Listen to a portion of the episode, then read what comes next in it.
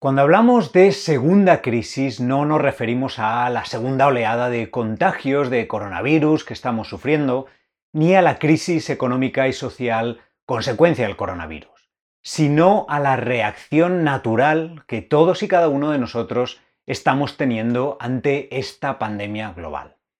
En esta sesión te explicamos qué es y cómo se está manifestando, cómo nos afecta a nosotros y a aquellos a nuestro alrededor, las consecuencias de ignorarla o no prestarle la debida atención y al final te contamos qué puedes hacer, qué prácticas específicas te van a ayudar a gestionarla mejor.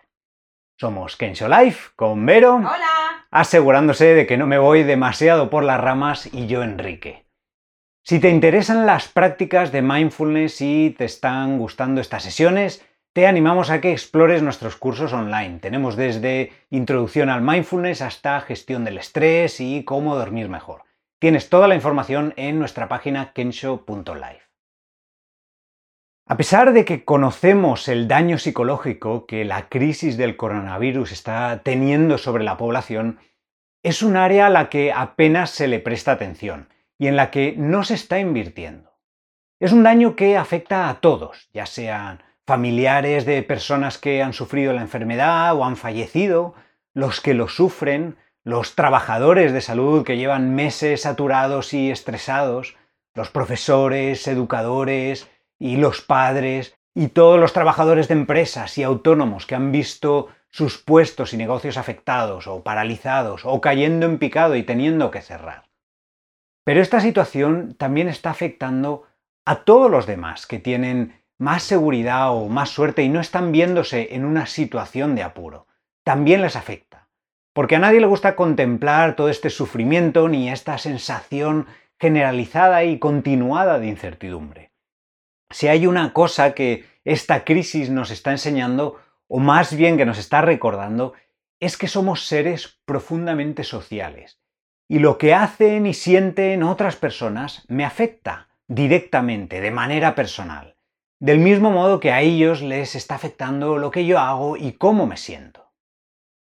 En las conversaciones que estamos teniendo regularmente con familiares y amigos y gente de la comunidad, cuando preguntamos cómo te sientes ahora en comparación con antes de la pandemia, qué ha cambiado, la respuesta siempre anda por los mismos caminos. Peor, o todo es un desastre, a ver si pasa esto pronto, es fundamental que cada uno de nosotros nos hagamos esta misma pregunta y que nos respondamos honestamente.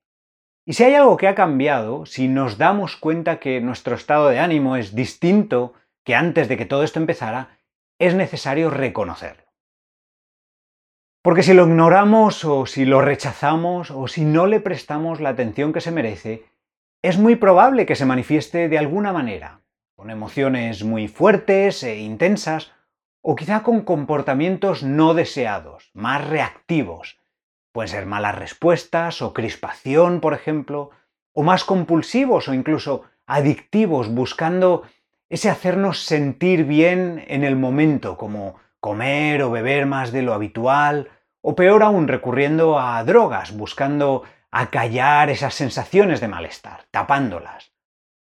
Pero todas estas cosas no nos van a ayudar, sino que lo normal es que empeoren la situación y amplifiquen todas estas emociones, añadiendo más sufrimiento. No son buenas estrategias. Entonces, ¿qué podemos hacer? ¿Cómo podemos enfrentarnos ante esta situación que nos sobrepasa y sobre la que no tenemos control y que además es posible que continúe durante un tiempo? Bueno, nosotros hemos preparado una serie de prácticas de mindfulness que ayudan a establecer una relación distinta con lo que está ocurriendo, con las emociones y las sensaciones que estamos experimentando, con los comportamientos que estemos manifestando, de tal manera que podamos abarcar la experiencia en su totalidad de forma calmada y, no solo que nos permita eh, no vernos arrastrados sin control hacia esas emociones intensas, hacia esos comportamientos no deseados, sino que además nos sirva para fortalecer nuestra resiliencia, para que nos recuperemos cada vez más, cada vez con más rapidez. Bueno, lo primero es hacer una pausa. Con esto nos referimos a parar literalmente, a buscar un momento en el que no tengamos que estar respondiendo a emails, oyendo de un sitio a otro o comiendo o haciendo algo por la casa. Necesitamos darnos un poco de tiempo y espacio para observar qué es lo que estamos sintiendo, qué es lo que está ocurriendo, dejar que se manifieste. Y entonces podemos reconocer, reconocer cómo me está afectando esta situación, qué es lo que estoy sintiendo, cómo me encuentro en este momento, siento frustración o estrés o ansiedad o estoy como anestesiado. Se trata de reconocer y nombrar de la manera mejor posible mi relación con la situación que estamos viviendo. De forma sencilla, estoy sintiendo estrés, o estoy sintiendo desilusión por el futuro, o estoy sintiendo ira, o crispación, o tristeza, o agobio, o quizá una combinación de varias de estas emociones. En tercer lugar, lo que hacemos es aceptar. Aceptar esa realidad que estamos experimentando en este momento. Esta parte le resulta muy difícil a mucha gente, porque lejos de querer aceptarla, lo que sienten es puro rechazo. Y es importante no obsesionarse mucho con los resultados en este punto. Eh, la he aceptado, no la he aceptado. Lo importante es crear una intención de aceptar totalmente esa experiencia. Porque independientemente de que nos guste o no, está aquí, es nuestra realidad del momento. Y para poder gestionarla tenemos que reducir esa fricción, ese rechazo natural instintivo que tenemos hacia las cosas que nos parecen desagradables, que no nos gustan. Aquí puede ayudar decir alguna frase como acepto que estoy sintiendo ansiedad, por ejemplo.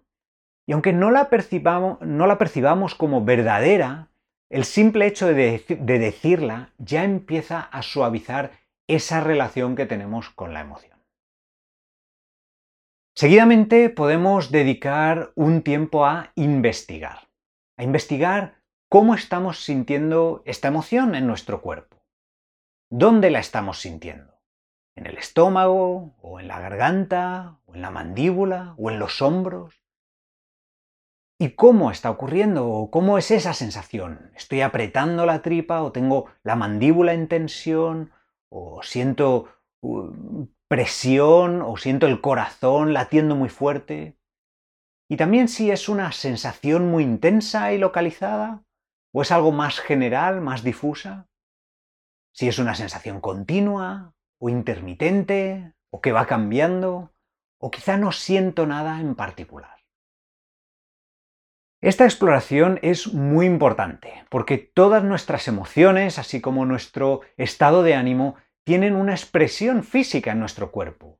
Y el reforzar esa conexión con nuestro cuerpo y aprender a reconocer cómo se manifiesta, nos va a ayudar a saber cada vez con más precisión cómo nos sentimos y a darnos cuenta antes.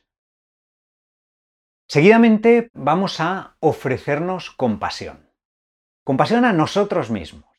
Esto a mucha gente le da vergüenza hasta oírlo, les parece una cursilada. Pero ofrecerse compasión es un acto que requiere de gran valentía y coraje. En nuestra sociedad hay una tendencia a ocultar la vulnerabilidad, lo que lleva a que mucha gente se hable a sí mismo con dureza cuando pasa por un momento difícil. Eres débil, eres un perdedor, no deberías sentirte así, o espabilate, Ponte las pilas, deja de lloriquear. La vergüenza se alimenta de esta clandestinidad. Ahí se hace fuerte. Y no resiste cuando sale a la luz. Por eso es necesario que podamos admitir que estamos pasando por un mal momento, que estamos sufriendo.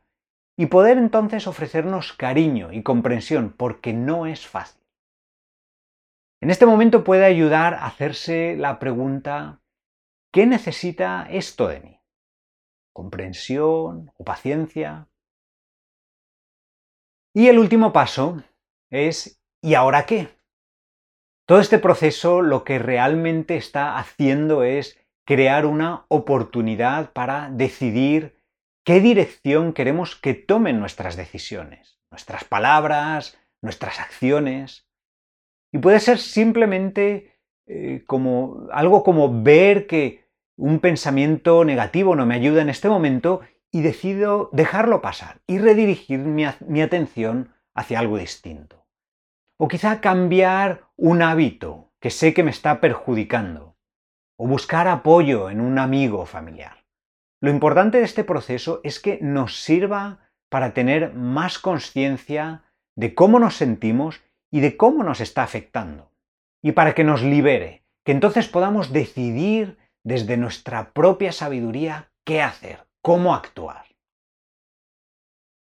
Hay numerosas prácticas formales, meditaciones que están orientadas a fomentar y a fortalecer todo este proceso, para que sea más fácil hacerlo en el día a día, que se produzca de una manera, más natural. Nosotros recomendamos específicamente la meditación RAIN, R-A-I-N, de sus siglas en inglés, y también la meditación de estar presente con las emociones. Las dos las puedes escuchar gratis en nuestra página kensho.live y como siempre te dejamos los enlaces en la descripción. Y eso es todo por hoy, esperamos que te haya gustado esta sesión de Espacio Mindfulness. Si es así, quieres ayudarnos a llegar a más gente, por favor, compártela con familiares, con amigos, con el mundo, para que también puedan beneficiarse de ella. Y hasta la próxima, un fuerte abrazo y cuídate mucho. Adiós.